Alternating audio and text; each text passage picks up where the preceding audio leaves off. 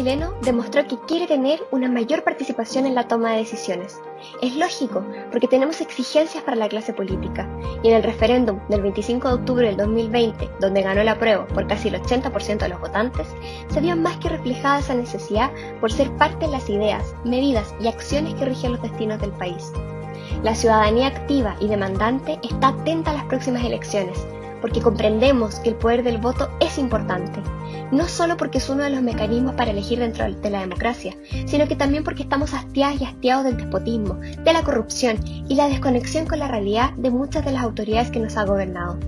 Es por eso que el 11 de abril de este año la gente se expresará por más participación ciudadana, por municipios inclusivos, por autoridades con capacidad de escuchar las demandas que tiene el Chile del siglo XXI donde la distribución del poder sea más equitativa y no sea concentrada por unos pocos. En abril, Chile decide por constituyentes, alcaldesas y alcaldes, concejalas y concejales, gobernadoras y gobernadores con sentido común. Hoy hablaremos de las elecciones a concejalas y concejales, de la importancia de elegir a tu representante ante el municipio. Tenemos a dos candidatas de la reina, importantes dirigentes sociales, feministas, con gran convicción sobre la importancia de la participación, del valor de la educación de calidad para todas y todos. La superación de la discriminación se empieza a vivir en la comuna, en el barrio. Bienvenidas y bienvenidos a un nuevo capítulo de Apruebo Chile Humano.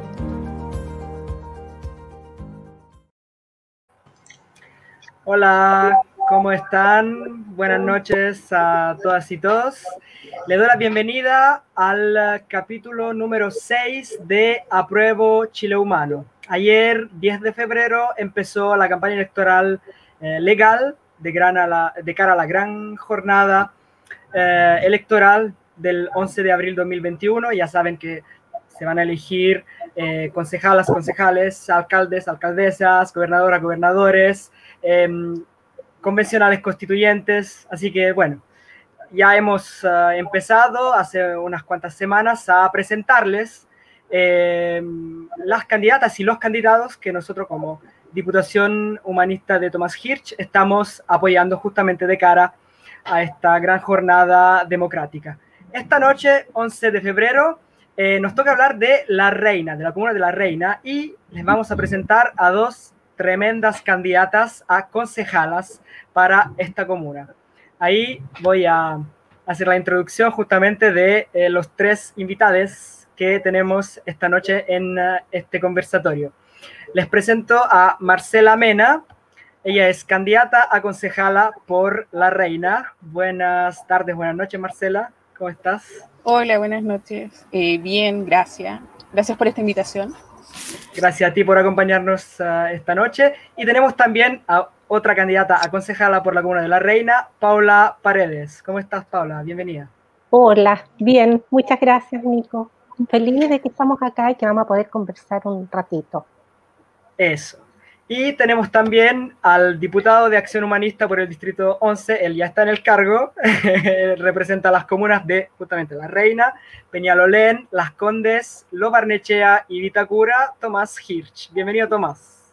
Hola, ¿qué tal? ¿Cómo estás, Nico? Sí, no me toca elección a mí ahora, pero sí a apoyar a nuestras grandes candidatas y candidatos. Así que muy contento que tengamos hoy día a Paola y a Marcela con nosotros, dos super candidatas de la Reina y que esperamos llevarlas al Consejo Municipal. Creo que pueden hacer un gran aporte, así que me interesa mucho escucharlas, por supuesto, y poder difundir su mirada, sus propuestas, su visión de lo que esperamos para la Reina. Así que gracias por estar con nosotros. Perfecto. Bueno, y les recuerdo a todos los que nos están viendo a través de todas las redes sociales que pueden eh, dejar preguntas, dejar comentarios, eh, ahí mismo en, todas las redes sociales, en Instagram, en uh, Twitter, en, uh, en, Facebook y en YouTube. Así que, bueno, ahí están las candidatas, ahí está el diputado, así que pueden eh, dejar todas las preguntas que quieran. partamos, si les parece, Marcela y Paula, eh, con una pregunta que tienes que ver un poquito con, eh, digamos, para que toda la gente que nos está viendo las conozca un poquito más, ¿no? Entonces, cuéntenos un poquito de, su vida, de su trayectoria, trayectoria social. Ambas son mujeres que tienen eh, mucha vinculación justamente con, con la ciudadanía, ¿no? De, de, la reina. Así que eh, un poquito de eso, de su compromiso social, de su trayectoria y de mm, eso, para que la conozcamos un poquito más. Eh, partamos por Marcela. Ya. Eh, bueno, yo soy dirigente social de la Reina del 2009. empecé en los jardines infantiles cuando entró mi hija, una de mis hijas. Yo tengo seis hijos. Una de mis hijas entró al jardín y eh, empecé a apoyar la constitución de un centro de padres con personalidad jurídica. Posterior a eso, seguimos trabajando, ganamos proyectos y el 2014, mediante un paro de educadoras, nos unimos como apoderados y creamos ACEPAS, que es la Asociación de Centros de Padres de la Reina, pero que también participa con comunas de Ñuñoa, de Peñalolén, de Vitacura. O sea, nos fuimos expandiendo y fuimos apoyando la constitución de cada centro de padres. Acá en La Reina, por lo menos, de los ocho jardines, solo hay uno que en la actualidad no tiene centro de padres, y de los colegios también tenemos un vínculo permanente con ellos para ayudarlo a constituirse. Participo también de la Asamblea Feminista, de la Mesa de Mujeres, y en la actualidad también estoy en un bloque feminista nacional que se armó hace unos meses atrás. Esa es como mi presentación base.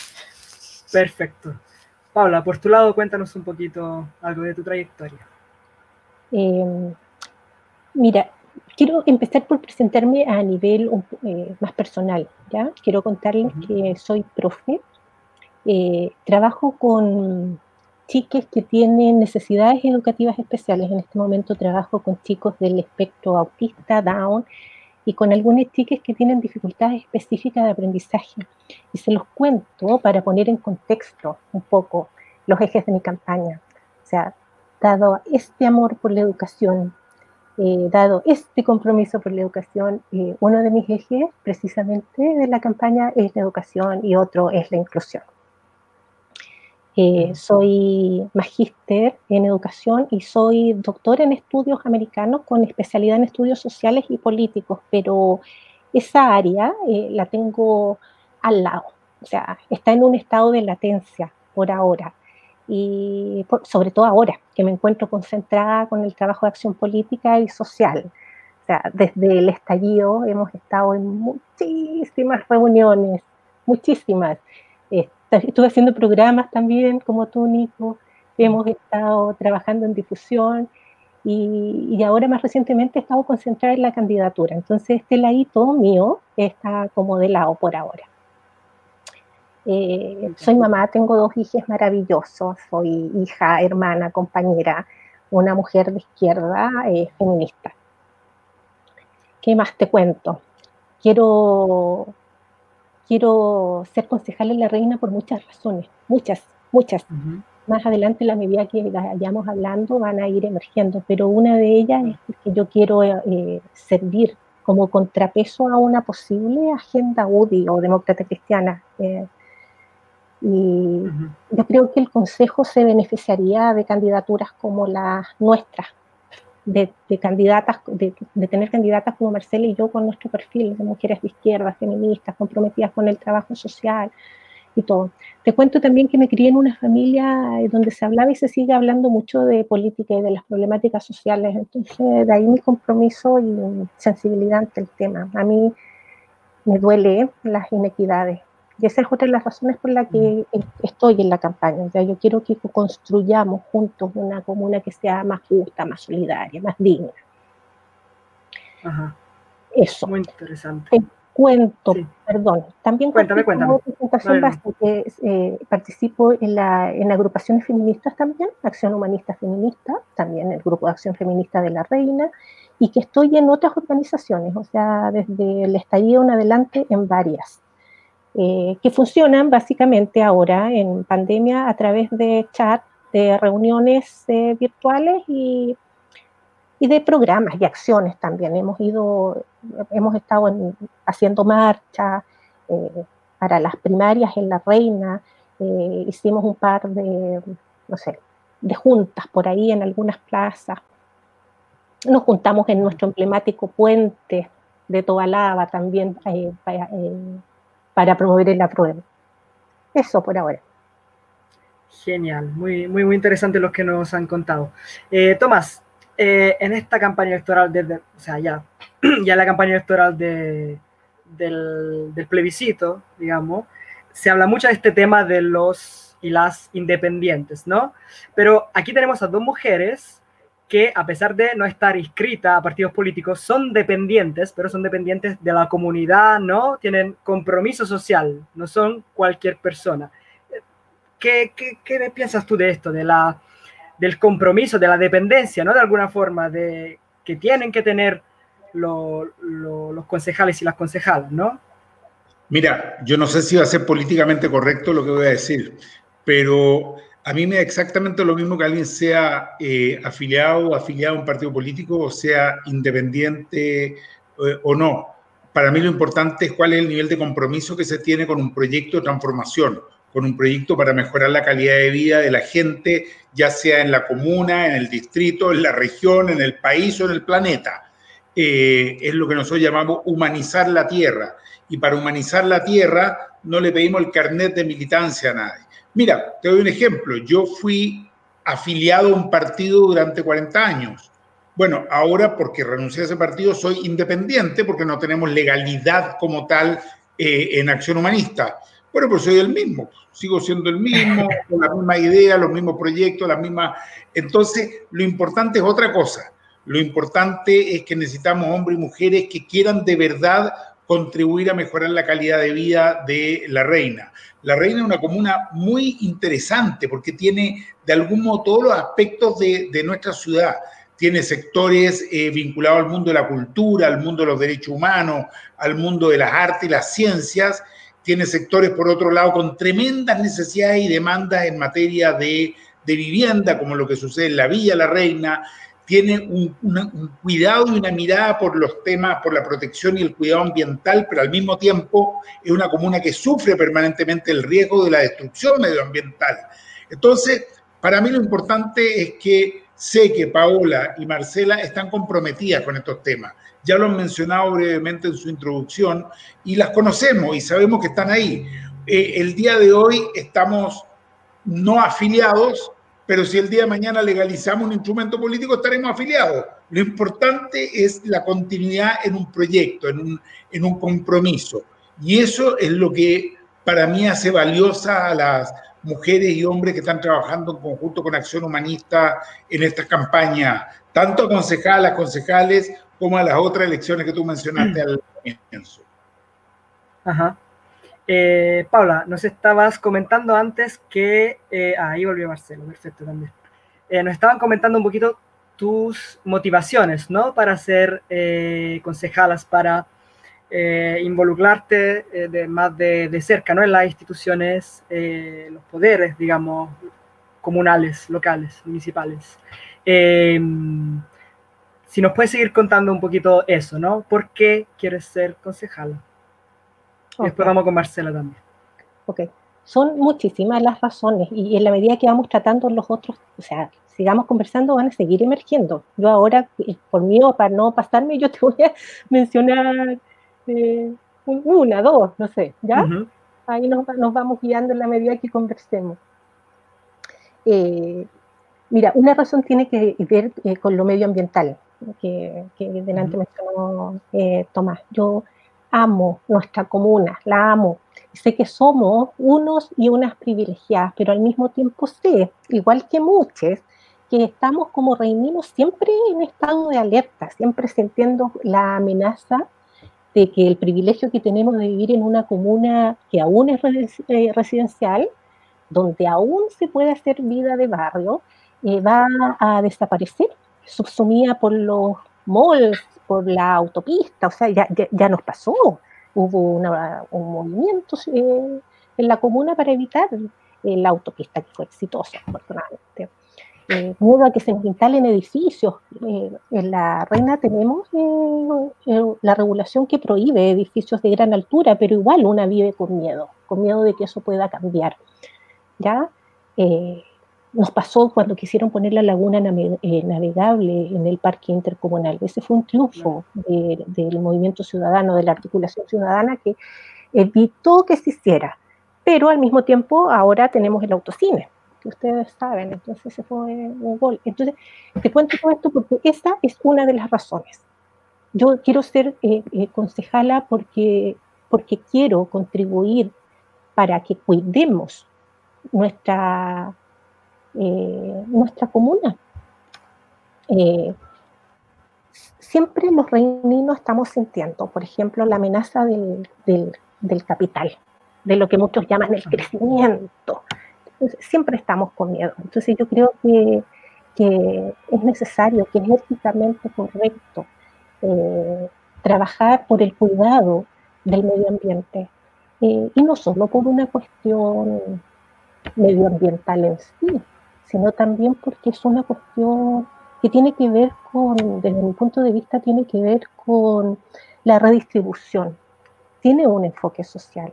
O sea, es, si cuidamos nuestras áreas verdes, nuestro entorno, si cuidamos que siga siendo agradable, es la manera, una de las maneras que tenemos de ser solidarios o de retribuir o compensar un poco a nuestros chiques, chicas, en realidad a nuestros vecinos y vecinas de cualquier edad que viven en situación de, hacinamiento, porque es otra, otra de las realidades de la red.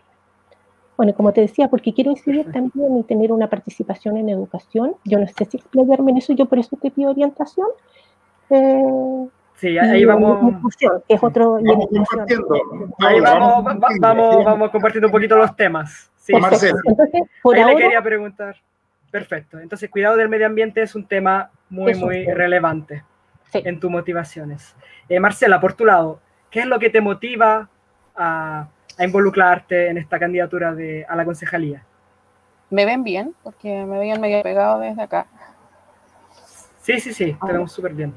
Dale, Mira, una de las frases que siempre ocupo y que yo creo que, que sí generaliza un poco lo que yo quiero llegar a hacer es que no quiero ser concejala, quiero hacer una concejalía.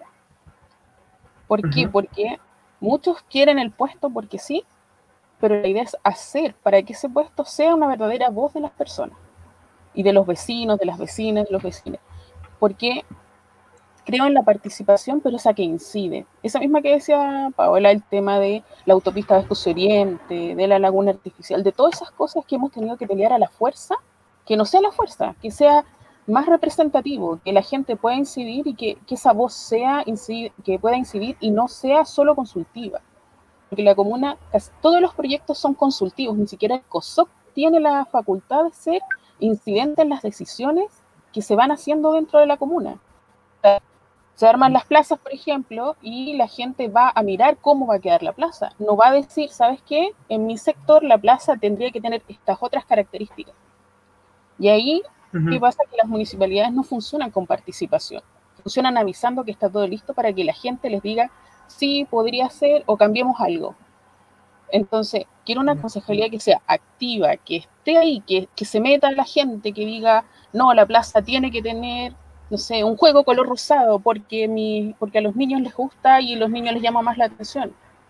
Y que sea escuchado, que se pueda decir en el consejo, que la gente participe, que se meta y sepa que en educación las cosas tampoco son tan fáciles, que no es llegar y plantear un proyecto gigante cuando tenemos mucho más detrás que mover.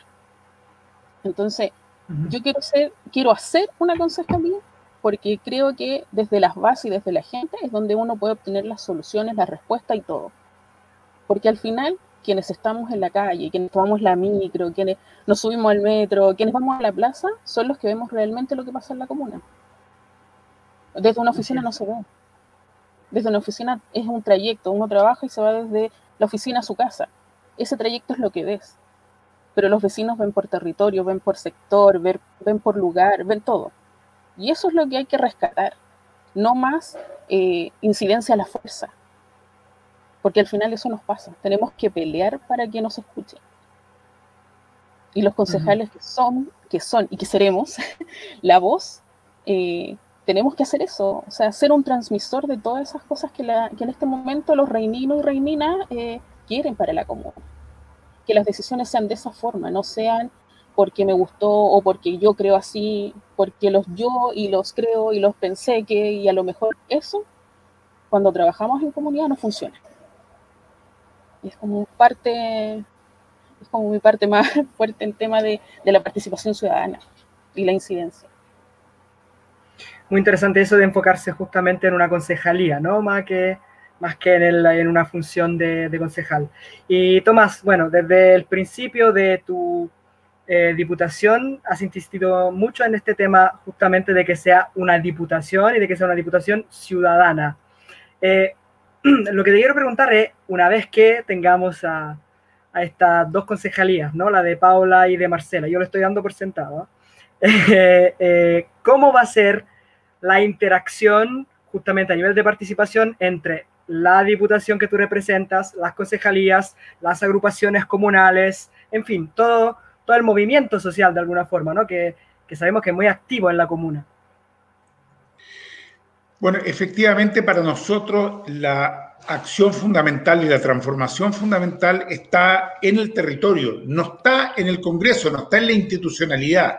La verdad es que desde ahí es muy poco lo que se puede cambiar y normalmente esas instituciones van más atrás que la demanda ciudadana.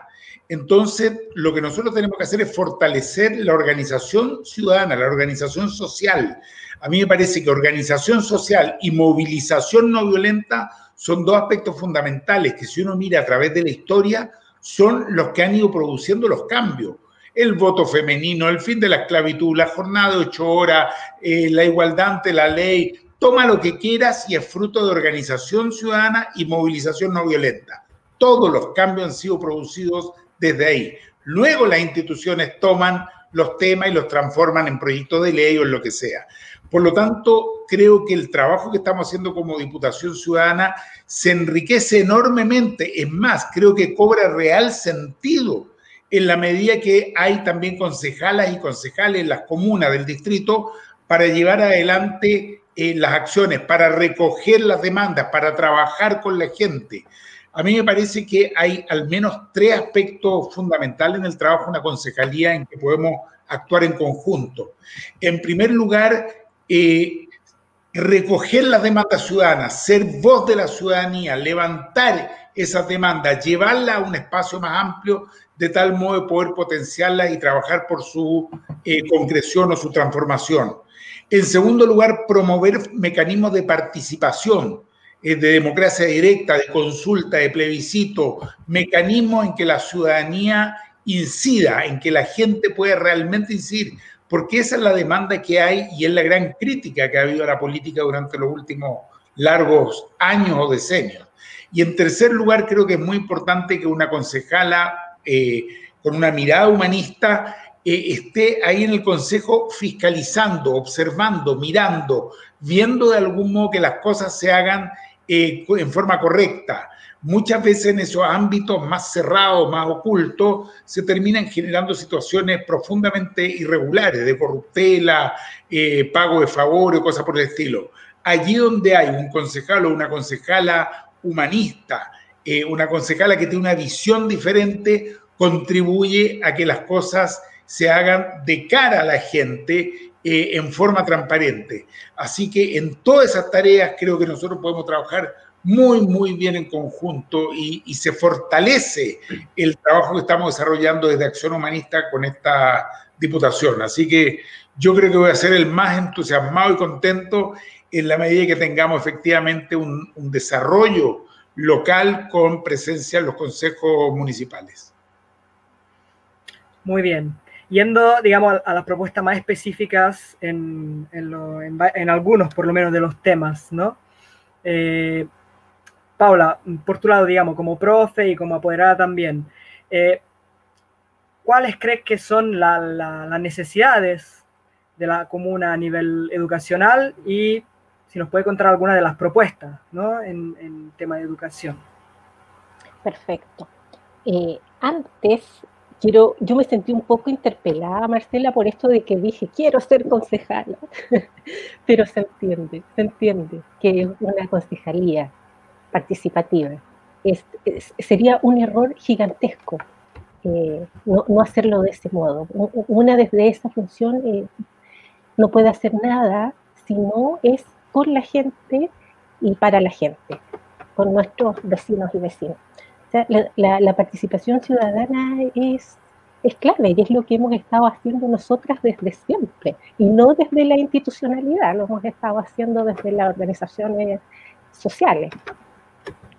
Eh, pero ahora, respondiendo a la pregunta, eh, bueno, yo les, adelantaba que uno de los ejes de mi campaña es precisamente la educación, que se halla en la misma línea transversal de búsqueda y, de lucha y de trabajo para lograr la inclusión, la equidad, la justicia. O sea, yo veo en la educación eh, un deber ético, un, deber político y una forma de lograr redistribución también.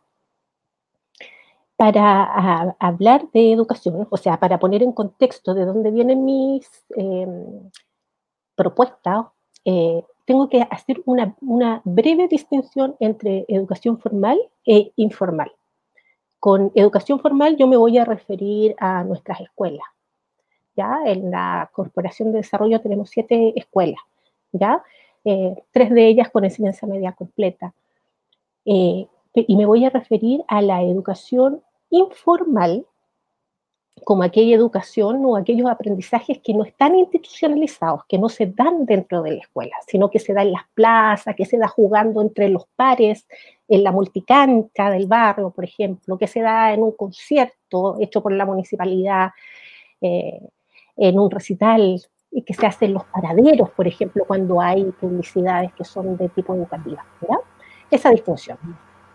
Entonces, una vez hecha esta distinción, eh, en el ámbito de la educación formal, lo que yo quiero es que nuestros niños y niñas que vayan a los colegios de nuestra corporación puedan ir a la universidad, hacer un magíster, un doctorado acá o en Chile, si es que así lo quieren. En el fondo, quiero que reciban una educación que les permita alcanzar sus sueños.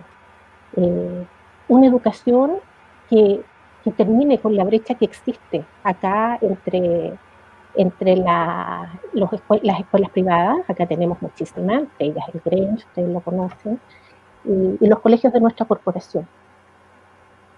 Em, ahora, fíjense que, este trabajo, eh, que esa contribución, o sea, contribuir en la educación formal, sí se puede lograr desde, desde una concejalía en la medida que se mm. logre articular a los y las vecinas.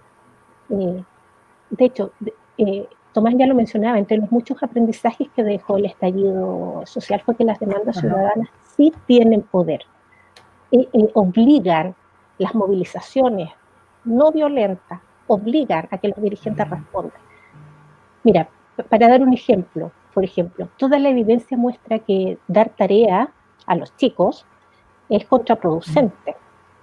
O sea, eh, agobia a nuestros niños, les rapta la infancia y genera inequidad. Y ese es un punto bien importante desde mi punto de vista. O sea, el chique que hace su tarea y que en su casa tiene computador, tiene internet y además un mediador que le puede ayudar a consolidar su aprendizaje, eh, se va a ver beneficiado de ese trabajo, mientras que un chique que no tiene esos recursos se va a ver perjudicado, entonces se van a ampliar las diferencias que existen entre entre ellos, ¿ya? Eso es, es algo que se, eso es parte de la, de la educación formal que nosotros como ciudadanos podríamos cambiar en la medida que nos organicemos. Por ejemplo, o sea, si nos ponemos de acuerdo para reclamar es posible, es posible que se nos escuche y que se dejen de mandar, o si nos ponemos de acuerdo para no hacer las tareas, también es posible que logremos esta transformación. Ahora, en el marco de la educación informal, es donde yo se concentra la mayoría de mis propuestas y de, mi, y de las ideas. Por ejemplo, eh, en el marco del Consejo Municipal, una podría mencionar, por ejemplo, que en nuestras plazas no solo se instalen eh, estas, estas máquinas de ejercicio, sino que también se instalen, por ejemplo, mesas de ajedrez, telescopio, microscopio, no sé, un, un sistema solar a escala. ¿Se imaginan lo lindo que sería? ¿Se fijan? Y eso, eso se puede lograr desde la función, desde, una, la función como concejala o desde la concejalía. Eh, eh, no necesariamente a través de cambios estructurales, ¿no es cierto? No metiéndose necesariamente con la Corporación del Desarrollo, con los ministerios que son estas tremendas moles burocráticas aquí los ha, sino que se pueden lograr cambios en estas institucionalidades por el ladito, Se fija, por ejemplo, interviniendo en la plaza. Eh, No sé. Súper interesante eso que está diciendo. De, manera más significativa. sí, eh, súper interesante este tipo de, de, acción que no va por los canales, ¿no? Eh, necesariamente tradicionales o institucionales. Pero que Marcela, sí. perdón. Sí, sí. No, justamente quedándonos en este mismo tema, Marcela, desde su actividad en la Asociación de Apoderados y Centro de Padres, también me imagino que tiene ¿no? algo que, decir en este, eh, en este tema, ¿no? ya que ella normalmente me imagino que ocupa estos canales eh, poco tradicionales, digamos. ¿no? Sí, mira, eh, en general nos ha tocado como centros de padres meternos harto en el tema de los colegios, desde infraestructura hasta temas de educación. O sea, hemos pasado por todo el proceso, tanto en los jardines infantiles como en los colegios. Por ejemplo, hace un, en 2016 se quería escolarizar a los niños en la comuna, a los niños de jardín infantil, usando un proyecto, eh, no pagando licencia, pero sí usando un proyecto que era extranjero, y como apoderados nosotros llegamos hasta la Junji. O sea, pasamos por todos los canales, incluso hasta la Junji, logrando bajar ese proyecto.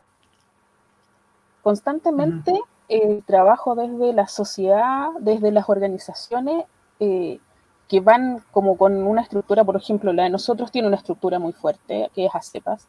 Entonces, ya sabemos cómo llegar a incidir, con quién tenemos que hablar y si no nos pescan, por dónde nos vamos a meter. Porque así, así, así se funciona. Primero, conducto regular. Si no hay conducto regular, ya sabemos para qué lado vamos.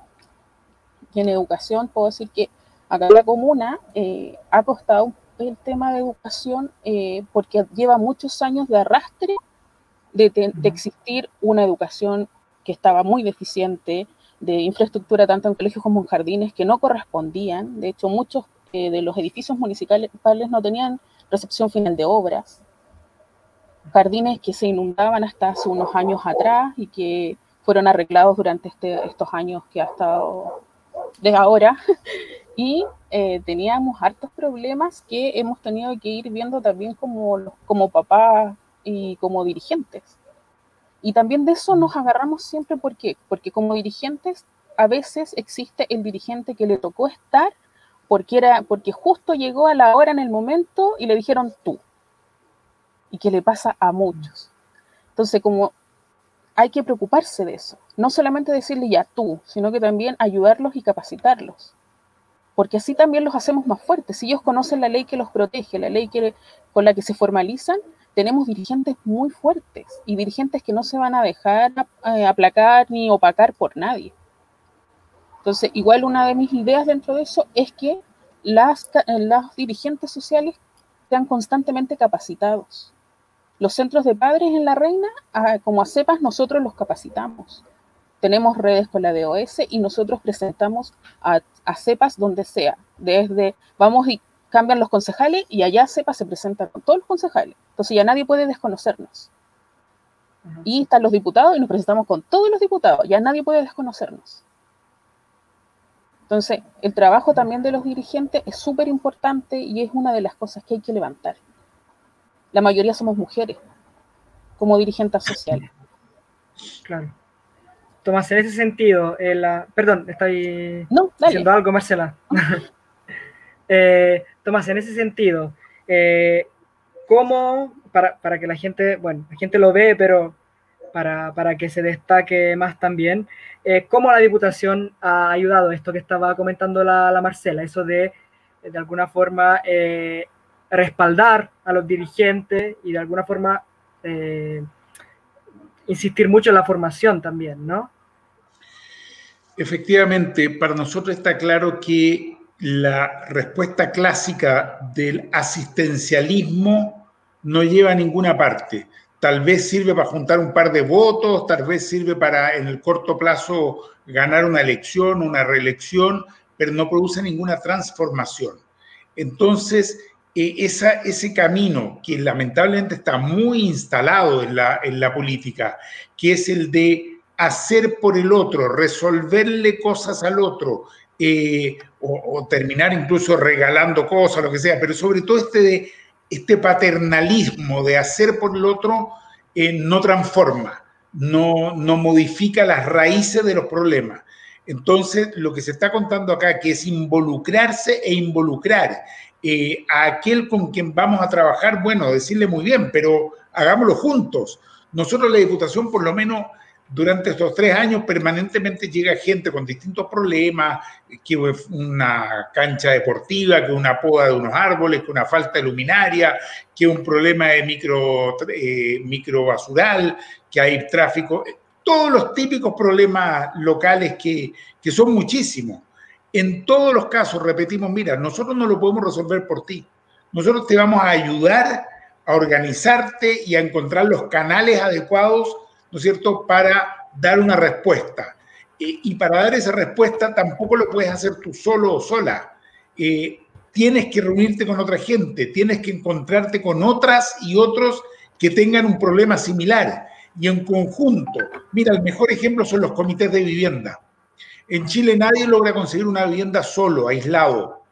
Eh, en comité también igual es difícil, a veces hay que estar 10 o 14 años, pero es más posible, existen los mecanismos para hacerlo, hay como postular, hay como generar los mecanismos de ahorro, hay como buscar subsidios para encontrar un sitio, etc. Entonces, ese ejemplo de los comités de vivienda son válidos en todos los campos.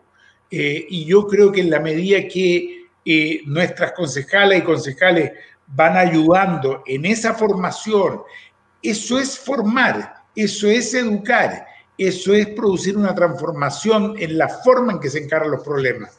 Así que me parece que por ahí sí se abre un camino mucho más, más coherente, más concreto a la larga, eh, aunque en el corto plazo puede haber gente que sigue queriendo que tú le resuelvas las cosas.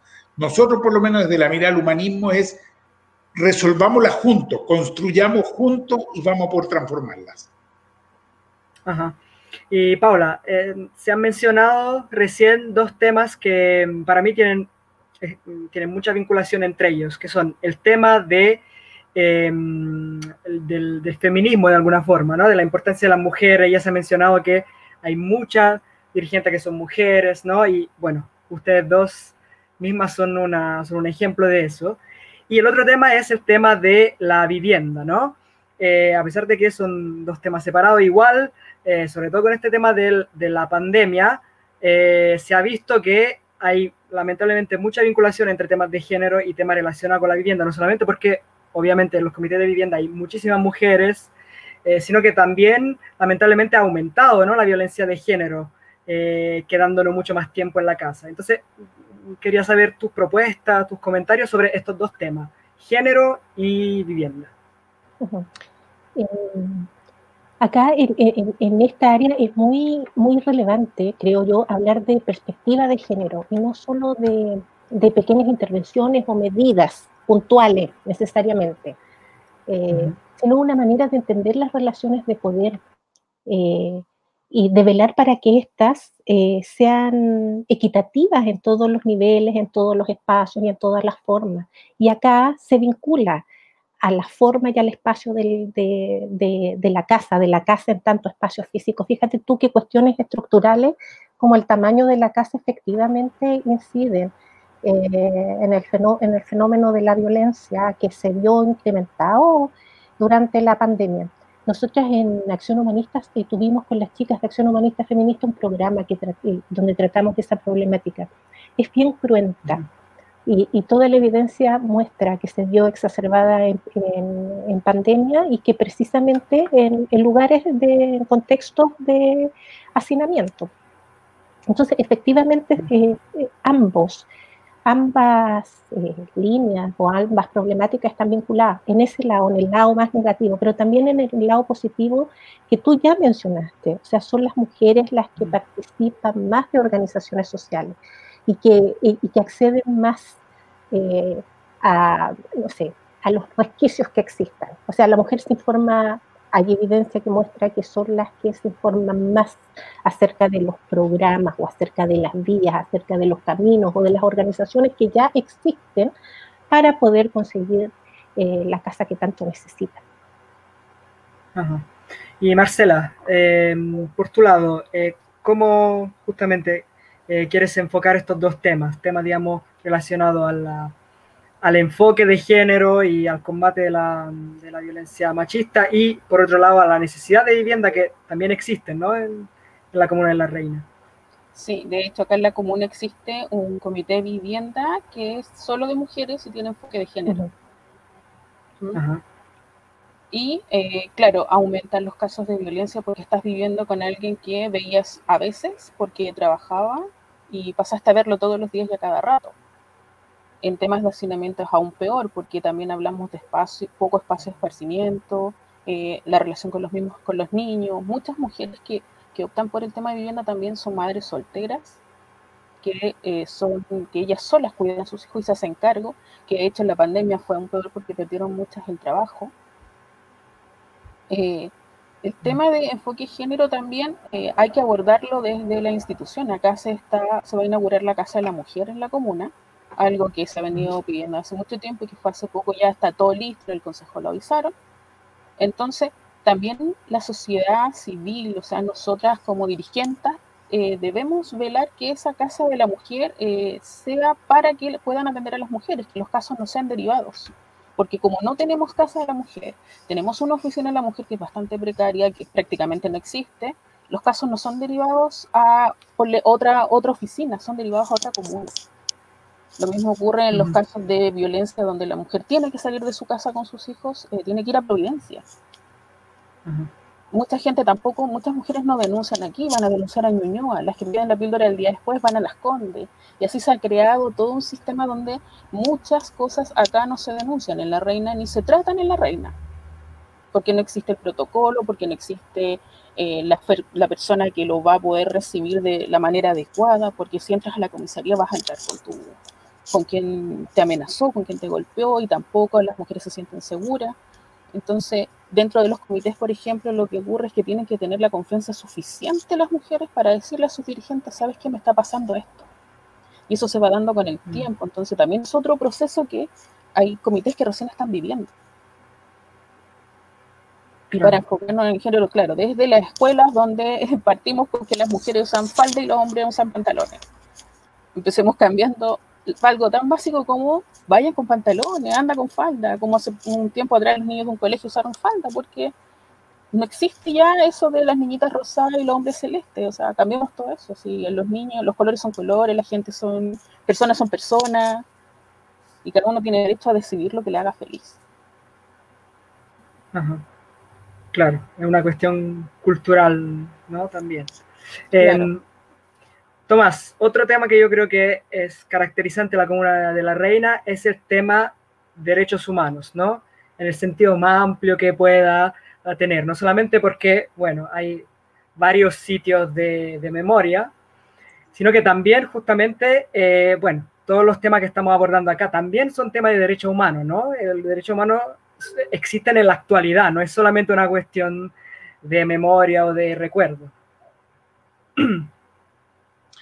Tal como dice Nico, La Reina es una comuna que está muy vinculada a la lucha por la defensa de los derechos humanos y que sufrió mucho la violación a los derechos humanos en el pasado y la sigue sufriendo hoy día de maneras diferentes, pero está en el pasado y en el presente. Piensa tú que en La Reina está quizás el sitio más siniestro que tuvo la, la DINA, eh, como es el cuartel Lautaro la historia, los relatos que hay del cuartel Lautaro ahí en Simón Bolívar son horrorosos, son monstruosos. Eh, bueno, de cualquiera de los cuarteles de la DINA, pero este es particularmente una crueldad eh, casi indescriptible. Pero está también el aeródromo, y desde el aeródromo salieron los helicópteros con cientos de cuerpos y de personas vivas que fueron lanzadas al mar. Eh, en, lo peor de lo imaginable durante la, dictadura eh, militar. Eh, en La Reina existía, ¿no es cierto?, en La Reina y Peñalolén, en la, en la esquina de ambas, el, eh, el, regimiento de telecomunicaciones, que se sabe que fue un lugar de detención, de tortura, ¿no es cierto?, de violación a los derechos humanos, y así varios otros ámbitos más pero hoy día se siguen violando los derechos humanos, quizás de otro modo. eh, con la falta del derecho a la vivienda, con la destrucción del medio ambiente, entendiendo que el medio ambiente es una garantía de una mejor calidad de vida, eh, con la restricción a los espacios de la cultura, con eh, que es lo que estamos viendo que quieren hacer, ¿no es cierto?, en distintos espacios de la reina, el alcalde actual. Entonces, es un tema importante y, la comunidad de la reina tiene mucha conciencia al respecto. Eh, y ha sido una, una, comunidad que ha estado siempre preocupada y organizada en torno a los temas, no solo porque lo ha sufrido en carne propia, sino porque de algún modo yo creo que hay una sensibilidad muy particular que, que los hace sentirse eh, eh, sensibles ante el dolor ajeno, a mí es algo que siempre me ha, llamado la atención de la comuna, una comuna que no es indiferente, o más que una comuna, una comunidad que no es indiferente, que ha buscado eh, también nuevas respuestas en estos mismos ámbitos. Eh, te digo, por ejemplo, ahora estamos trabajando en conjunto con una organización maravillosa, AMAT, por la construcción de un eh, memorial en las afueras de Aeródromo Tobalaba eh, justamente para recordar a quienes fueron víctimas de la violación a los derechos humanos, y eso ha encontrado un gran eco en la comunidad, una gran cantidad de gente que ha querido colaborar para ver cómo levantar efectivamente ese memorial. Entonces, es una comunidad que se involucra, una comunidad que, que no mira desde afuera, sino que quiere participar. Y a mí me parece que eso la convierte en una comunidad tremendamente valiosa en la construcción de su futuro. Ajá. Paula, estos dos temas, eh, derechos humanos y cultura. Eh, ¿Cuáles son, digamos, las propuestas eh, de tu concejalía para la reina en estos dos temas? Nico, ¿me preguntaste a mí? Se me cortó por un momento. Ok. Sí, sí, sí, eso te preguntaba sobre estos dos temas, derechos humanos y cultura, ¿no? Que, que mencionó recién el Tomás. Fíjate tú que yo, yo vi y tenía dentro de mis propuestas una vinculación entre educación y derechos, eh, y derechos humanos. O sea, eh, hace muy poco la derecha votó en contra de crear la asignatura de memoria y de derechos humanos. Entonces, yo decía, bueno, ellos votaron en contra, entonces hagámosla, hagámosla igual, hagámosla en nuestra calle, en el marco de la educación informal que yo mencionaba adelante. O sea, se puede letrar nuestra comuna, por ejemplo, se pueden poner monumentos, se pueden poner afiches, que entre esos monumentos, eh, como el que mencionaba Tomás, eh, como el que mencionaba Tomás en el aeródromo. O sea, si nos prohíben la clase, la asignatura de memoria y derechos humanos, entonces hagámosla nosotros, en nuestra y eso, eso como te digo, eh, está en el marco de la educación informal de los derechos humanos y también de nuestra cultura, de, la, mm. cultura en todos los ámbitos del ser humano. En ese sentido, por ejemplo, también una puede, en el marco de la educación informal, señalizar por ejemplo, cosas tan simples como dónde estuvo la carpa de la Violeta Parra, cuál fue la primera comunidad Castillo Velasco, la, cómo se, eh, hablar del área más fundacional de la reina, de, hablar de Villa la Reina, ¿te fijas? Eh, se puede letrar, se puede trabajar la educación eh, y la cultura a través de la organización social. Entre, como decía Tomás, levantando monumentos, indicando. Súper. Y Marcela, em, te quería preguntar sobre otro tema eh, que también tiene, bueno, que ver con, algo que hemos mencionado antes, tanto con la vivienda, pero también con el tema de derecho humano, que tiene que ver con un conflicto que ha habido en los últimos meses, ¿no? Y que todavía está vigente en, en la comuna, que es el conflicto sobre estos terrenos, ¿no? Que están por Avenida Larraín, que están en manos del ejército, que el ejército ha tratado vender a privados, en fin, y ha habido toda una, lucha, ¿no? Por parte de, la comunidad muy intensa sobre, sobre este conflicto. Quería saber, digamos, tu, postura y desde la concejalía, si, tienes pensado, no sé, mm, fortalecer esto y, que la gente siga en, esto, en estos tipos de, de movimientos sociales, ¿no? Bueno, el derecho a la vivienda debería ser básico y estar en la Constitución, primero que todo no ser es un mensaje para los candidatos convencionales también, ¿eh? que tomen nota. Sí, debiera estar en la constitución como está en otras constituciones de otros países, el asegurar la, la vivienda, una vivienda digna. Eh, bueno, en la reina el tema de los terrenos ha sido un tema eh, que ha sido hablado por muchos ámbitos y todavía no se da como con, con el fin de dónde, en qué momento se adquirieron bien esos terrenos. Porque tenemos en cuenta que durante la dictadura también hubo mucha enajenación de terrenos y que fueron por ley aceptadas de esa forma. Entonces, para, y para probar eso, o sea, encontrar un papel que diga eso en estas alturas ha sido súper complicado. Porque incluso si buscas por internet no vas a encontrar nada. Muchos arquitectos han hablado sobre que estos terrenos, claro, fueron enajenados dentro de cierto periodo, al igual que otros como que hubo en Las Condes y en otros y al sur y todo, pero no se ha encontrado nada que nos diga sí, son así, por eso el, el ejército no los va a entregar, ni no los quiere entregar pero la organización eh, desde los comités de vivienda por la lucha de una vivienda digna va a seguir. O sea, sea por ese terreno, sea por cualquier otro. El merecer vivir en tu territorio donde naciste, el poder salir de donde estás eh, de allegado, viviendo en condiciones que humanamente no debiera ser así. O sea, también es eso una violación a, los derechos humanos. Porque no solo implica que vives en un lugar, implica que tus hijos se educan de cierta forma porque estás ahí amontonado y muchas veces muchos papás a, mí me han hablado de que les cuesta incluso estudiar con los niños. Mm. Entonces, si hablamos de los terrenos del ejército, es súper complicado que ellos quieran soltarlo y lo van a tratar de seguir haciendo de la misma forma. De hecho, creo que quieren construir algo especial para ellos, pero el, el tema de la vivienda tiene que ser sí o sí. O sea, no hay otra forma, no hay no existe otra cosa, si no hay una garantía, va a ser siempre así.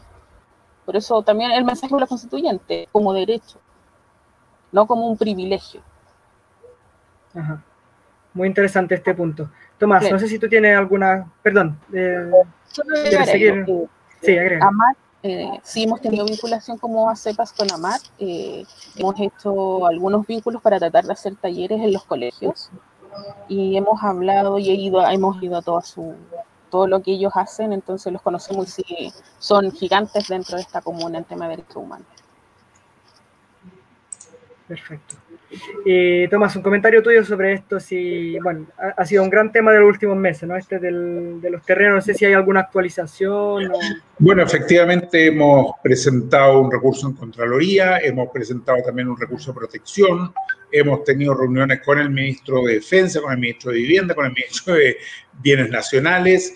Eh, cada uno habla muy bien de la gente que necesita vivienda y de su preocupación y su emoción, pero a la hora de concretar eh, se corren olímpicamente. Eh, toda esta entrega del terreno al ejército fue bastante irregular y terminó entregado en lo que se llama el PAF, que en fin, es un mecanismo para, a través del cual se le entregaron terrenos a, ¿no a las Fuerzas Armadas y nosotros estamos convencidos que jurídicamente y éticamente este terreno le corresponde a la comunidad de la reina, desde el alcalde, que es de derecha, para abajo, concejales, organizaciones sociales, organizaciones vecinales, eh, todas y todos eh, sabemos que le corresponde a la comunidad para poder construir viviendas. Hay distintos proyectos, proyectos de viviendas sociales, proyectos de vivienda integrada, de integración social, áreas deportivas, eh, equipamiento comunitario, en fin, ese es un tema que habrá que discutirlo y, podrán haber distintas miradas y quizás finalmente haya que hacer alguna consulta, pero lo importante es que no es posible que con este terreno el ejército termine haciendo un negocio de 28 mil millones de pesos como pretende. En todo caso, las primeras movilizaciones que hicimos fueron muy eficaces porque logramos que absolutamente ningún, eh, ninguna inmobiliaria fuera oferente y tuvieron que declarar desierta la licitación. Y eso lo vamos a seguir haciendo cada vez que ellos intenten hacer este negocio para que en definitiva el terreno vuelva a la comunidad. Y eso es gracias a una comunidad organizada, tal como hemos venido conversando hoy día. Así es, y la importancia de la movilización y de la organización. Eh, ya para finalizar el programa, le voy a preguntar en 30 segundos, un minuto, eh, a ambas candidatas de contarnos por qué eh, un vecino o una vecina de la reina deberían votar por ellas. Y bueno, por último, Tomás, también que nos diga por qué habría que votar por Paula y Marcela. Eh, Paula, empecemos por ti. Eh, en corto, porque yo creo que se necesitan, se necesitan personas como nosotras que hemos estado trabajando junto a los vecinos y las vecinas para vehiculizar las necesidades que tenemos en nuestra comuna. A veces desde la institución una se enajena y no ve con claridad lo que los vecinos y las vecinas necesitan. Entonces, nosotras vamos a hacer, vamos a servir al consejo para vehiculizar las necesidades de los y las vecinas. Los vamos a escuchar y vamos a ayudar a, que, podamos articularnos para conseguir las cosas que necesitamos, que son parte de nuestras eh, necesidades concretas, pero además desde nuestras concepciones de cómo entendemos y queremos que sea el entorno en que vivimos, comunal, a nivel de país, a nivel global, ¿no es cierto? Entonces nosotras podemos representar a este grupo de personas de izquierda progresista en, un gobierno eh, municipal que va a ser o UDI o demócrata cristiano.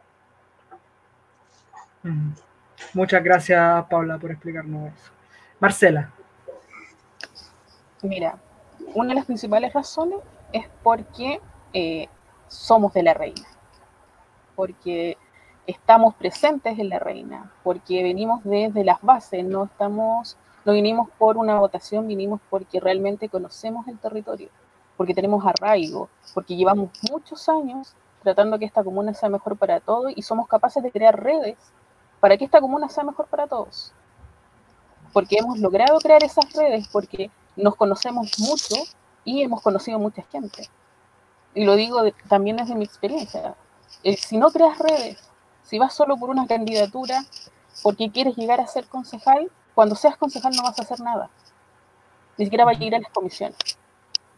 Pero si tienes esto, que es este arraigo, esto que llevas trabajando con gente, que conoces a los vecinos, que lograste que todo lo que creas y quieres para la comuna se vaya haciendo sin haber tenido, por ejemplo, el título de concejal, pero lo has hecho igual, es lo que sirve. Tenemos que dejar de pensar que una figura que sale en la tele, que sea huega famosa, que tenga millones de seguidores, es quien va a representarnos mejor. Quizás mi vecino, incluso puede ser increíble, pero mi vecino eh, podría ser un excelente concejal. ¿Por qué no? Entonces, cuando aprendamos a valorar lo que tenemos aquí, vamos a aprender a valorar muchas cosas. Y creo que nosotras podemos ser grandes concejalas porque valoramos nuestra comuna y, como dije, somos reininas, hemos trabajado en la reina y llevamos hartos años haciendo harta pega sin que sea visibilizada ni puesta en redes sociales. Muy bien, Marcela, muchas gracias. Tomás, para ir terminando el programa, Marcela y Paula, ¿por qué son buenas candidatas? Bueno, en primer lugar, aclarar que por favor nadie vote por las dos, por Marcela y Paola, porque se anularía el Así que tienen una difícil elección, porque tienen que votar por una de ellas dos. Yo creo que lo lindo del proyecto nuestro es un proyecto de equipo. Eh, a mí me encantaría que las dos estén en el Consejo Municipal pero si es una, si la suma de los votos permite que sea una, creo que las dos van a hacer un harían un trabajo maravilloso y cada una va a estar apoyando a la otra como lo vamos a estar haciendo nosotros también desde la Diputación. Mi invitación es a apoyar esta lista y a votar eh, por Marcela o por Paola, porque estoy convencido que están comprometidas con la comuna, que están comprometidas con la gente de la comuna, que están de verdad motivadas por eh, mejorar la calidad de vida, de, por ayudar a que cada uno y cada uno pueda realmente vivir con más dignidad, vivir con mejor trato, porque creo que están inspiradas en el 18 de octubre y todo lo que ahí se expresó, porque creo que están eh, insertas hasta la médula en lo que es la reina y la vida de la reina. Entonces creo que eh, el que estén en el Consejo Municipal eh, es no un premio para ella, es una gran oportunidad para la comunidad reinina y esa oportunidad eh, significa poder eh, aspirar a mejorar las condiciones de vida de todas y todos. Muy bien. Marcela, ¿querías como agregar algo cortito. Sí, algo cortito. Igual nuestro compromiso es que la que gane va a ser apoyada 100% y las ideas que tengamos van a ser trabajadas 100% por ambas. Entonces, la que gane va a llevar estas ideas y estos compromisos que adquirimos al Consejo. Es muy lindo lo que dice Marcela, porque eh, yo le he escuchado exactamente lo mismo a nuestras candidatas, por ejemplo, en Las Condes, en Lobarnechea eh, y en Peñalolén. Entonces creo que el espíritu que nos anima a esta construcción que estamos haciendo, a este intento en que estamos todas y todos desde Acción Humanista y con las amigas y amigos que van apoyando este proyecto. Sí, muy bien, así que bueno, ya estamos en la campaña oficial legal, así que podemos decir vote por eh, Marcela o Paula. Acuérdense, la lista M, Chile Digno, Verde y Soberano. Bueno, de Acción Humanista eh, están también eh, dos o tres candidatos que, apoyamos y que, que, van en la misma lista, que son Fresia Pérez y Diego Flores. Quería mencionarlo. Bueno, en otra ocasión vamos, vamos a ir conversando con ellos porque justamente son parte de este equipo, de este proyecto que es acción humanista de cara a las municipales. Así que nada, ya el tiempo se acabó, pero totalmente. Eh, quería agradecerle, Marcela, Paula y Tomás, por el, uh, por el intercambio, muy, muy interesante, yo creo. Y bueno, por supuesto que la gente puede seguir eh, contactando por redes sociales a Paula, a Marcela, hacer todas las preguntas que eh, necesiten hacer. En fin, es una, una campaña abierta a toda la ciudadanía de la Reina, así que aprovechen. no siempre pasa eso. Y agradecer también a todo el equipo que está detrás de la pantalla, que ahí no se ve, pero que obviamente es fundamental en la realización de estos eh, programas. Así que un abrazo para todos y todas. Muchas gracias, Nico, y muchas gracias también a Paola y Marcela. Y vamos con todo, que tenemos un lindo desafío por delante. Un gran abrazo. Gracias. Gracias, gracias a ustedes. Y le quiero recordar a todas y todos que la Diputación tiene canal de Telegram. Es otra, otra vía de comunicación para poder seguir, eh, digamos, eh, conociendo toda la, actualidad de la Diputación. Eh, ahí va, va, a aparecer al final del programa un afichito con el, el link ¿no? del, del, canal de Telegram. Bajen la aplicación, busquen Thomas Hirsch y ahí van a, a recibir en su celular cómodamente toda la actualidad de la Diputación y, por supuesto, también de los candidatos y candidatas que estamos apoyando. Un gran abrazo y nos vemos el lunes.